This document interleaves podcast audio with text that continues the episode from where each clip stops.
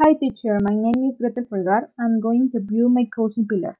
She is studying in University of Landívar and she is 20 years old. Uh, question 1. How long have you lived in your neighborhood?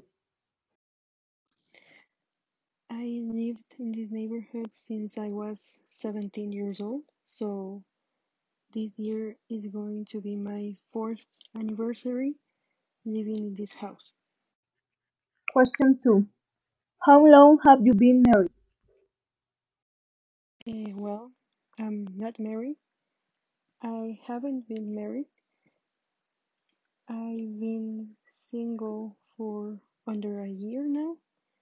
I ended up a relationship that lasted for two years, maybe a little bit more, in last year.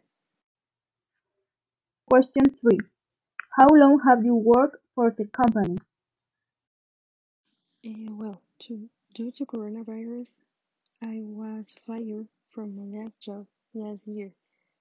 But on November, I found this job that I'm currently on, and I've been working there since December of last year. So I've been working for about three to four months there. That was it. Thank you very much.